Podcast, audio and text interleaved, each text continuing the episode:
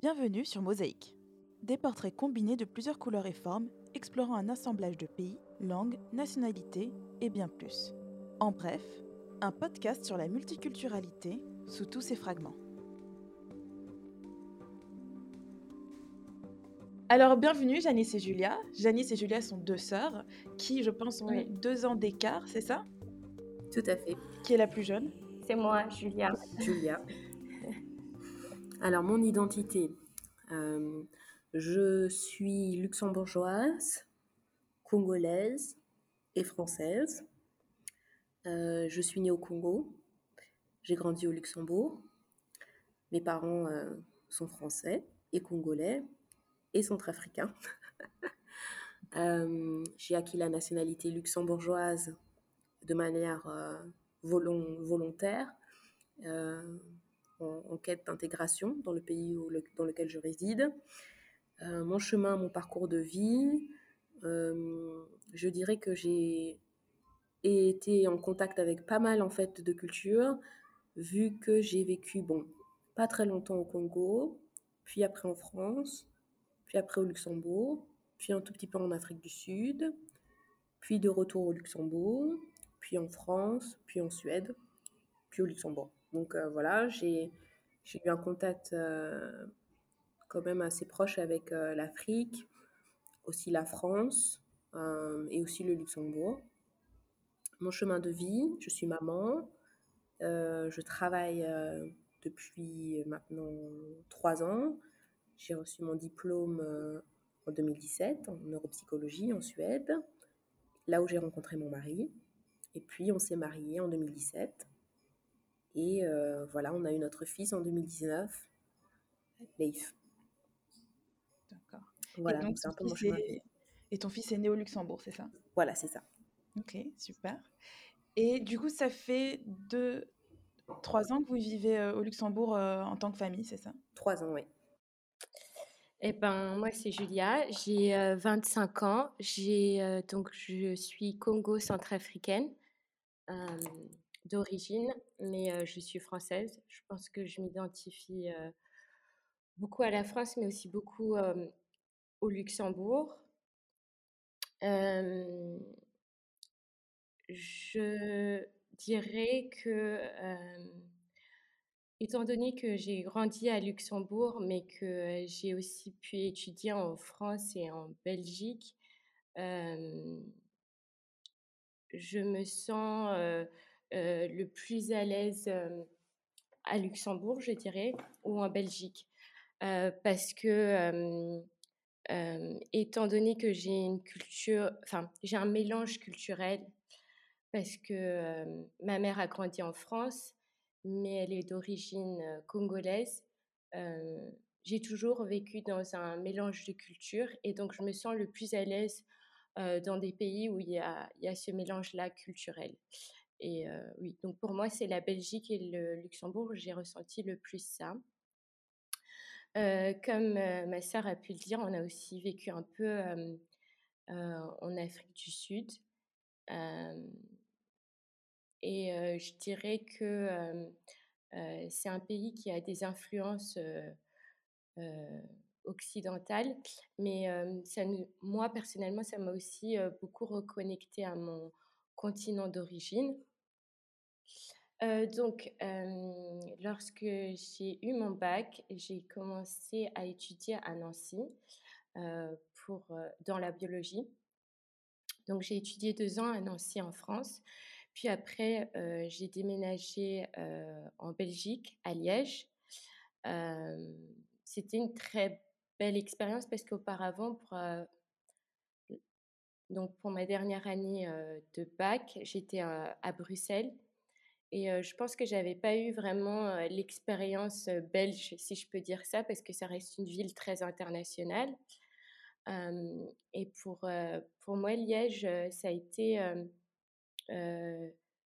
très intéressant de, de pouvoir redécouvrir la culture belge parce que c'est très provincial, mais en même temps très ouvert.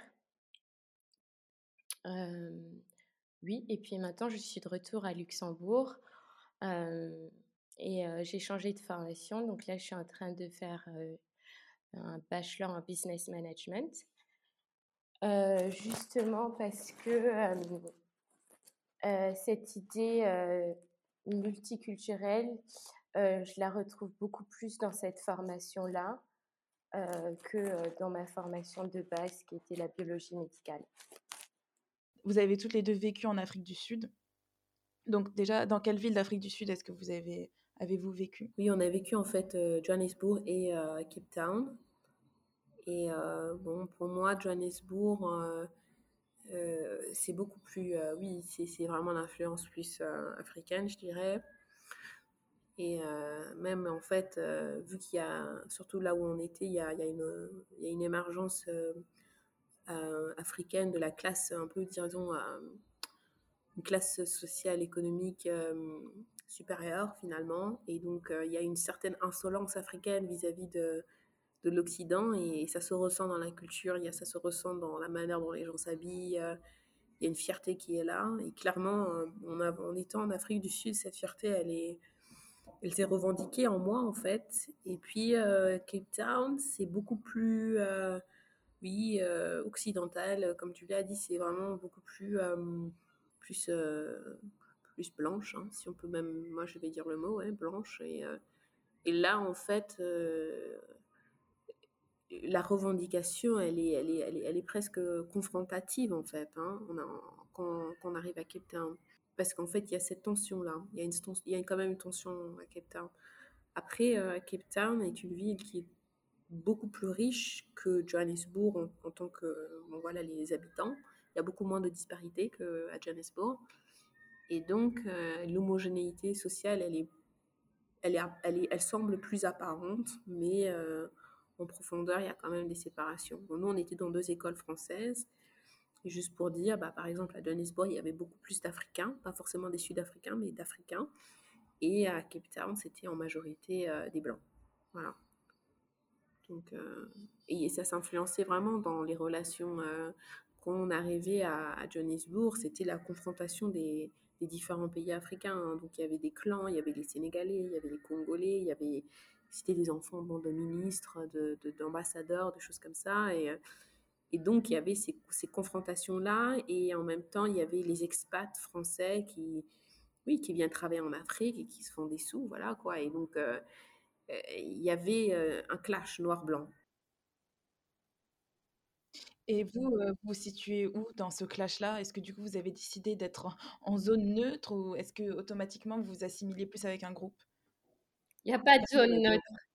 Il n'y a pas de zone neutre. Nous, on a été rejetés parce que parce que nous, on a grandi en, Occident, en majorité, donc on n'avait pas le... On avait, enfin, on avait notre swag. Je vais vraiment utiliser ce mot swag parce qu'il y a un swag. Il y a, on avait une attitude, mais on n'avait pas, on n'avait pas la, la, le so what, la confrontation. Je pense vraiment, les, en fait, les gens en Afrique qui sont exposés à comment euh, les blancs, bah oui, les blancs, parce que c'est vraiment les blancs, les, que ce soit américains, que ce soit français, que ce soit voilà, anglais, bref, abusent des ressources. Donc il y a, y a un, esprit confrontatif, c'est-à-dire euh, eux, ils veulent récupérer leur, euh, leur, ce qu'ils considèrent euh, leur, quoi, leur terrain, leur, leur, leur, leur, propriété, leurs ressources. Et donc, les blancs sont là, oui, mais beaucoup plus hypocrite. C'est-à-dire, il y a une attitude un peu de on aime l'Afrique, quoi. Nous, on est des Africains, mais oui, en fait, pas vraiment. Vous n'êtes pas vraiment des Africains. Donc, les Blancs, ils se disent nous, on est Africains, on a grandi ici, on se considère Africains. Mais en fait, ils, vivent sur le paradoxe même en fait euh, de l'époque postcoloniale. Donc, euh, vous n'êtes pas Africains, vous vivez pas comme des Africains. Et donc, nous, euh, on, représente ce trauma de, de gens qui, sont, qui ont quitté l'Afrique pour l'Europe pour des conditions euh, ben, ben voilà, de guerre. Hein, voilà, on n'avait pas le choix. Et donc, euh, on revient en Afrique, euh, mais on a abandonné notre, notre, notre terre. Donc, on n'a on pas forcément de place dans le clan des Africains parce qu'on a, on a trahi notre terre en disant, voilà, on est parti. On n'a pas non plus de place avec les, les Blancs qui se disent, bah, vous êtes quand même des Noirs. Donc voilà, vous n'êtes pas vous n'êtes pas des nôtres. Donc nous, on est arrivé vraiment, et puis on a les pieds dans le plat, quoi. On, ne se rendait pas compte. Hein. Mais, euh, et donc pour moi, ça a été une expérience euh, qui m'a beaucoup choquée, en fait, euh, et, qui m'a changée. Et du coup, est-ce que Julia, tu te retrouves dans ce que Janice dit? Est-ce que tu as un peu le même ressenti ou tu as vécu Du coup, tu étais deux classes en dessous. Et puis je me dis, en étant plus jeune, est-ce que les gens ont déjà cette réalisation-là? Donc moi, j'étais en troisième, Janice était en première. La problématique était la même, mais c'est vrai que sur la forme, c'était un peu plus euh, différent. Je pense que chez Janice, c'était clairement confrontatif.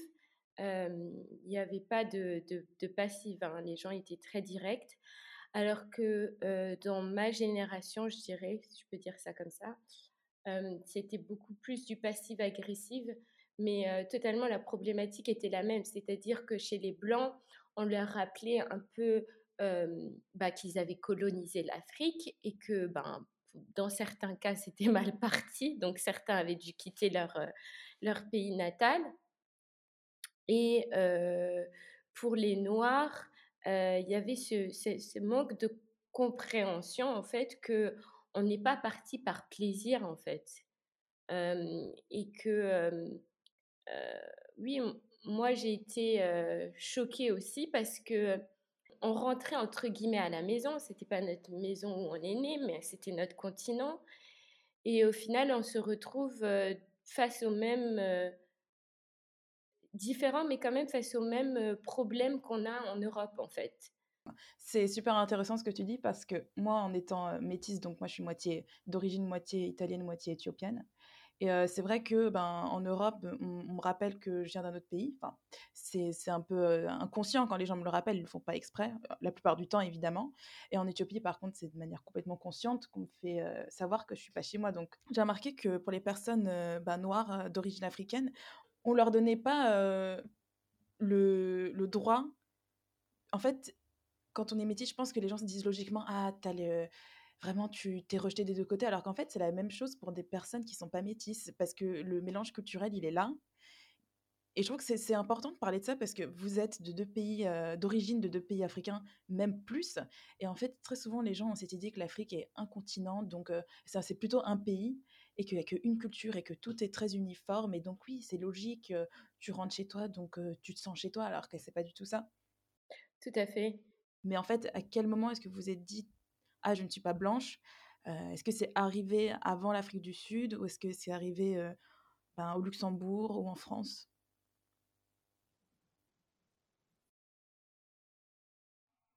Alors pour moi, c'est clairement arrivé au Luxembourg parce que honnêtement, bon déjà moi j'ai fait la Spielschule et oui, j'avais 4 ans et oui, on m'appelait singe. Donc là, c'est là que, bon, voilà quoi. Et puis, je me rappelle le premier jour où on, essayait de, d'effacer en fait ma couleur, on me touchait en me demandant si je m'étais lavée.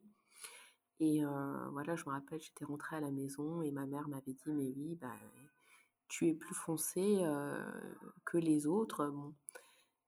Et en fait, oui, moi je pense que j'avais conscience de ma couleur. Hein. C'est pas que je n'avais pas confiance de ça, j'avais confiance de ça parce que voilà, quand j'achetais des Barbies, c'était pas exactement comme, comme, bah, je pouvais pas m'identifier avec mes Barbies. mes cheveux n'étaient pas comme les autres, ma peau n'était pas comme les autres, mon nez n'était pas comme les autres. J'avais cette conscience-là, mais en fait, à cette conscience-là, c'est ajouté en fait une co une connotation négative de rejet en fait, hein, parce qu'il y avait en fait clairement un, sentiment que, que, je, que je n'avais pas le droit d'être là. Et en fait, les enfants sont tellement honnêtes que euh, je crois que la maternelle, c'est, ça a été mon expérience la plus traumatisante au niveau euh, du rejet. Parce que je pense qu'avant, c'était pas autant... peut-être, surtout dans les années 90, c'était pas autant comment dire, c'était pas autant tabou. Et donc les enfants euh, avaient le droit de dire certaines choses. Et puis la maîtresse disait, ben oui, mais c'est des enfants, voilà. Et après, bon voilà, j'étais à l'école de Valferdange, une école francophone, où c'était un racisme plus passif, plus sous la table. Mais quand même, là, je me rappelle une fois d'un garçon en CP qui, qui m'avait traité de sale noire, en fait, ouais. Et j'étais vraiment choquée. Donc oui, donc il y avait ça. il y avait vraiment, en fait, enfin, je pense qu'il y avait vraiment ouais, une différence, quoi. Hein. Et puis au lycée, après, je pense qu'on on a tellement l'habitude, en fait. On, on, veut se faire accepter, on veut se faire intégrer. Et en fait, à un moment, on, se perd un peu dans ça aussi. Donc, quest quelle est l'image que je dois me donner pour que je sois intégrée? Comment dois-je m'exprimer, me, présenter hein? Voilà. Et puis finalement, euh, l'Afrique du Sud, pour moi, quand, quand je suis retournée d'Afrique du Sud, j'en avais plus rien à faire. Quoi. J'étais là, mais j'étais vraiment au-dessus de ça. Quoi. Je me rappelle, euh, même en partant d'Afrique du Sud, j'avais eu le sentiment de, euh, en seconde de libération. Je me suis dit, bah, j'ai supprimé, je me rappelle, j'ai supprimé plein de gens sur Facebook. Je me suis dit, j'ai plus envie d'avoir le regard des gens, des autres sur moi. J'ai envie de me découvrir en tant que personne et, et, et de me libérer de ça. Quoi. Et quand je suis partie en Afrique du Sud, c'est clair que ça a été une libération quoi, parce que je me suis rendu compte que je définissais qui j'étais et je définissais l'impact que je donnais aux gens par rapport à leurs idées sur moi. Parce qu'en fait, je pense que par la volonté de s'intégrer, on s'ouvre tellement en fait aux autres. Et finalement, je me suis rendu compte que je n'ai pas besoin de m'intégrer avec, certains avec certaines personnes. En fait, je n'ai pas besoin de m'intégrer pour montrer ma valeur.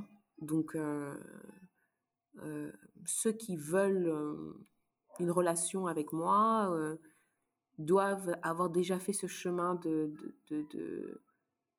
d'ouverture d'esprit parce que sinon on rentre toujours dans le même dans le même cycle en fait un cycle infernal et c'est alors il y a deux trucs que j'aimerais te dire par rapport à ce que tu viens de, de raconter alors déjà, moi, ça me fait vraiment rire quand on me dit les enfants sont innocents, ils sont pas racistes, tout ça. Ben, finalement, ça commence très très tôt parce que la Spielschauel, t'as genre as entre 4 et 6 ans.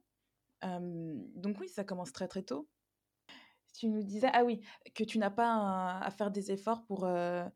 Enfin, que tu n'as pas à changer complètement qui tu es pour t'intégrer. Et, et c'est intéressant parce qu'on parle d'intégration comme si c'était l'autre qui devait toujours faire tous les changements, alors que l'intégration, c'est c'est dans les deux sens. Il faut que les gens s'ouvrent et qu'ils acceptent et qu'ils se cultivent et qu'ils comprennent. Donc, voilà, je trouve qu'il y a une idée qu'on doit complètement tout changer. Et finalement, quand on se dit intégré, je trouve que très souvent, on s'oublie, on se laisse, on laisse les gens oublier qui nous sommes. Donc, moi, ça m'arrive très souvent dans, une situation où je suis la seule personne de couleur à, dans, à, une table et on va commencer à parler de racisme et les gens vont commencer à dire des choses, mais enfin, je trouve aberrantes. Et à chaque fois, je me demande, mais en fait, je me suis intégrée à ce point. Ils ont oublié que j'étais pas blanche, quoi. Et,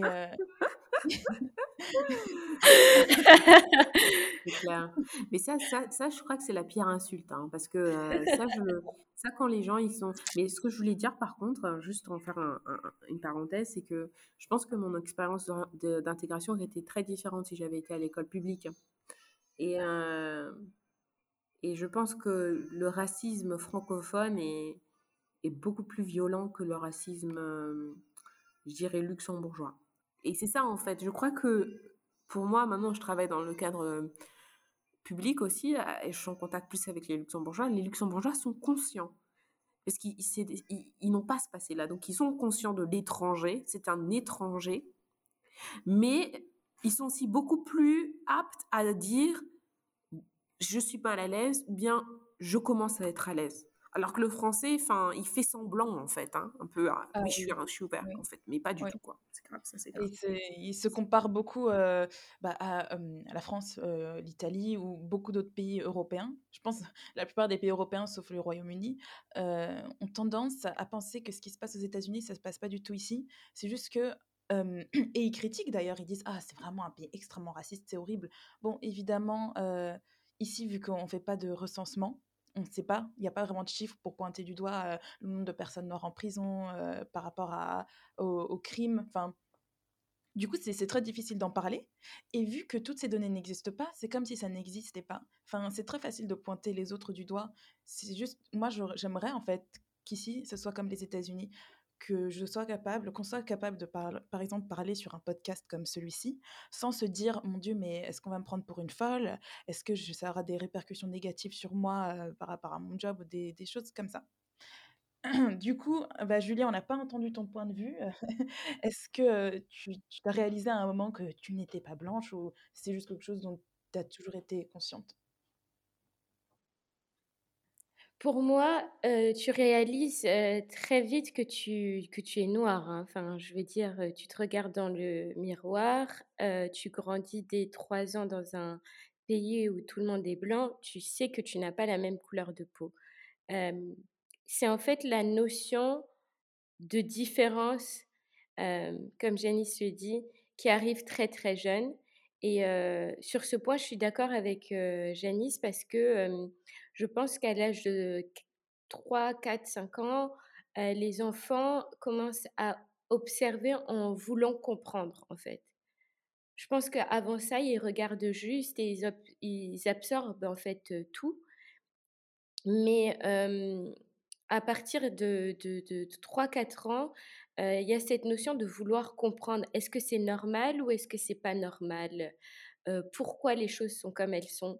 Et donc moi je pense que c'est très important à partir de ce moment-là d'expliquer les choses parce qu'on infantilise les enfants, on les infantilise beaucoup en se disant voilà c'est que des enfants et que ça sera quand ils seront un peu plus grands que ce sera plus simple de leur expliquer, mais en fait, les différences, ils le voient, ils, commencent à les voir très jeunes. Donc, je pense que c'est très jeune qu'il faut, faut commencer à leur introduire ça. Bien sûr qu'on ne peut pas vraiment aller en long, en large quand, quand le petit il a juste 4 ans, mais je pense qu'il n'y a pas d'âge pour, pour faire comprendre à un enfant que oui, une personne peut avoir une couleur de peau différente de la tienne, mais ce qui la rend vraiment, dire, différente, c'est pas juste son apparence physique en fait. contrairement à Janice, moi, j'ai, je me suis plus, du coup, recroquevillée sur moi-même. Hein. très jeune, je me suis fait à l'idée de d'être OK avec le fait de ne pas avoir d'amis ou très peu d'amis. Alors du coup, oui, c'est vrai que parfois, quand, on arrive à l'adolescence et on commence à avoir beaucoup d'amis, on, on a les épaules qui se gonflent, on, on, se sent plus un peu. Et puis vient ces moments-là, comme Eda l'a dit, où ils sont un peu trop à l'aise avec nous et puis ils oublient que ben, on reste quand même noir en fait et qu'il y a des choses qui se disent pas et que c'est pas parce que le malaise est passé que il y a plus de frein à, sur les, les, choses à dire ou non.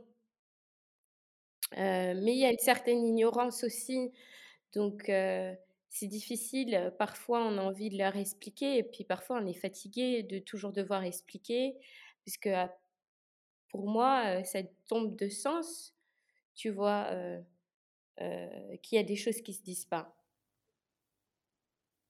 Ouais. Oui. Et même, d'ailleurs, du coup, tu parlais de, de te faire beaucoup plus amis pendant l'adolescence. et c'est marrant parce que, justement, en fait, dans ce genre de conversation, tu te demandes, mais en fait, est-ce que cette personne est vraiment mon amie? Et c'est difficile parce que, du coup, tu dois redéfinir une amitié. Qu'est-ce, qu'une amitié? Est-ce que c'est quelqu'un avec qui je m'amuse? Est-ce que quelqu'un, est-ce que c'est quelqu'un avec qui je peux bah, me confier ou finalement est-ce que quelqu'un qui m'accepte, qui accepte comment je vis, qui accepte ben, les, mmh, oui, les discriminations auxquelles je dois faire face? C'est, vraiment vrai ce que tu dis. très vite, on se met à compartimentaliser en fait les gens en fait. Ça, c'est une personne avec qui je rigole juste, mais je ne vais pas vraiment chercher à, aller vraiment profond parce que, sans vouloir être cru, hein, parfois, ils vont profondément et ce qu'ils disent, ça fait très peur. Et, parfois après tu te rends compte que c'est mieux de rester à la surface, quoi. Exactement.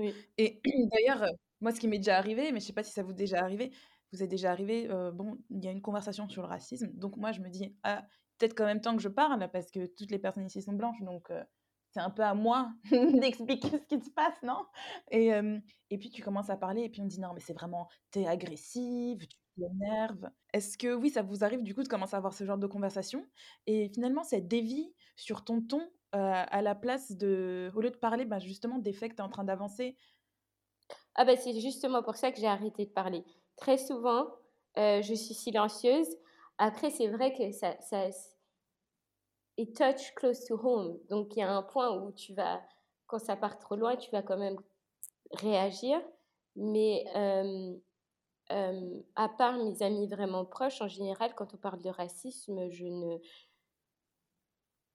je n'argumente même pas parce que c'est très superficiel et puis c'est des phrases du genre j'ai beaucoup d'amis asiatiques et, et ah africains et, et puis on rentre tout de suite dans le stéréotype tu vois et puis dès que tu commences à regarder d'une certaine façon on se dit oh elle va péter un câble j'ai très souvent eu la remarque oh t'es très calme pour une africaine ah mon dieu je suis pas mal. voilà oui, donc en fait, je vais réagir sur ce que Julia disait. En fait, moi, c'était pas forcément une, une recherche d'amitié, mais c'était plutôt une acceptation de soi. Et en fait, parfois, on passe par le regard des autres pour s'accepter. Puis à un moment, on se rend compte que le regard des autres n'est jamais un regard tout à fait bienveillant. Et donc, on, on, arrive à se séparer de ça.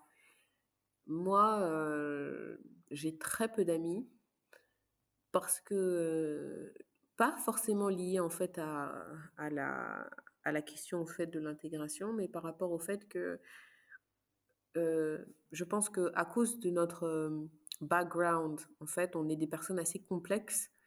Et je pense qu'il y a très peu de personnes qui savent gérer ce, ce, niveau de complexité. Parce qu'il y a un vécu qui est attaché, il y a une maturité qui est attachée. Et en fait, si on n'a jamais été exposé à, à ce genre de, problématiques, on ne peut pas comprendre quelqu'un qui a vécu dans différents pays, qui a une identité culturelle complexe, qui a des, problèmes émotionnels qui sont liés aussi au rejet ou à l'acceptation. Et en fait, euh, clairement, euh, dans les amitiés, parfois, je, me dis, cette personne, ça n'a pas l'air d'être... Je ne suis pas forcément la personne euh, qu'il faut à cette personne aussi. Parce que je me frustre, la personne se frustre parce qu'il y a une incompréhension. Et aussi, je, suis devenue très privée, en fait, par rapport à ça, parce que je trouve aussi qu'avec les réseaux sociaux, on, croit qu'on a besoin d'avoir beaucoup, beaucoup, beaucoup de relations, en fait. Pour moi, je pense qu'il faut vraiment garder la qualité, en fait, de l'interaction. Et on a toujours des belles surprises. Moi, j'ai rencontré mon mari, il n'a jamais il n'y a pas de noir là où il vient, dans son milieu. Et pourtant, il y a eu cette connexion. Donc, je pense que c'est aussi l'ouverture de la personne. Même si la personne n'est pas familière avec ce genre de, complexité, si la personne elle a une ouverture et si la personne elle a, elle a en fait aussi cette, cette flexibilité mentale, c'est très très facile de lier des relations. Mais je pense que trop de personnes ils sont tellement centrés sur eux-mêmes, et c'est vrai aussi, hein, on est tous centrés sur soi, hein, qu'il y a très peu de personnes qui arrivent à faire ce pas-là, de dire, bon, bah, on n'a pas la même culture, on n'a pas le même vécu, mais dis-moi qu'est-ce que, qu'est-ce que tu as vécu, comment tu vis ton racisme? Je pense que j'ai un peu un, un, détachement, en fait, aussi, euh, maintenant, euh, quand je rencontre les gens. Euh, est-ce que vraiment ça vaut la peine Voilà. Et en fait, il y a tellement de racisme internalisé que, en fait, aussi. et par internalisé, je veux dire que c'est des personnes qui ne se rendent pas compte, en fait. je vous donne un exemple. Je vais dans un supermarché. je suis avec Leif tout seul. Et les gens, ils ont un regard de pitié. Enfin, je peux pas expliquer. C'est vraiment genre, oh la pauvre femme noire qui est abandonnée avec son petit métis, tu vois. Et puis alors que là, il y a le mari, on se dit, oh, ben voilà, quelle famille multiculturelle. En fait, on est vraiment au 21e siècle. Et en fait, mon mari même, je lui demandais, en fait, je lui dis, mais toi, quand tu te balades avec Leif, comment ça se passe Parce que moi, beaucoup de fois, j'ai des regards un peu accusateurs, oh, l'immigré qui a essayé de faire un bébé, quoi. Et, et voilà, quoi. Et puis je lui demande, alors, comment toi, ça se passe pour toi Et puis il me dit, mais non, moi, moi, les gens viennent, à chaque fois qu'il va quelque part, on lui donne des cadeaux, des bonbons. il dit, moi, moi j'ai la carte blanche. Hein. Il dit, les femmes, parfois, elles pensent que ben, la maman, elle n'est pas là. Et clairement, il y a des femmes qui me, qui me regardent et tout. Plusieurs fois, on me fait des avances et tout. Moi, j'ai vraiment une, une expérience super.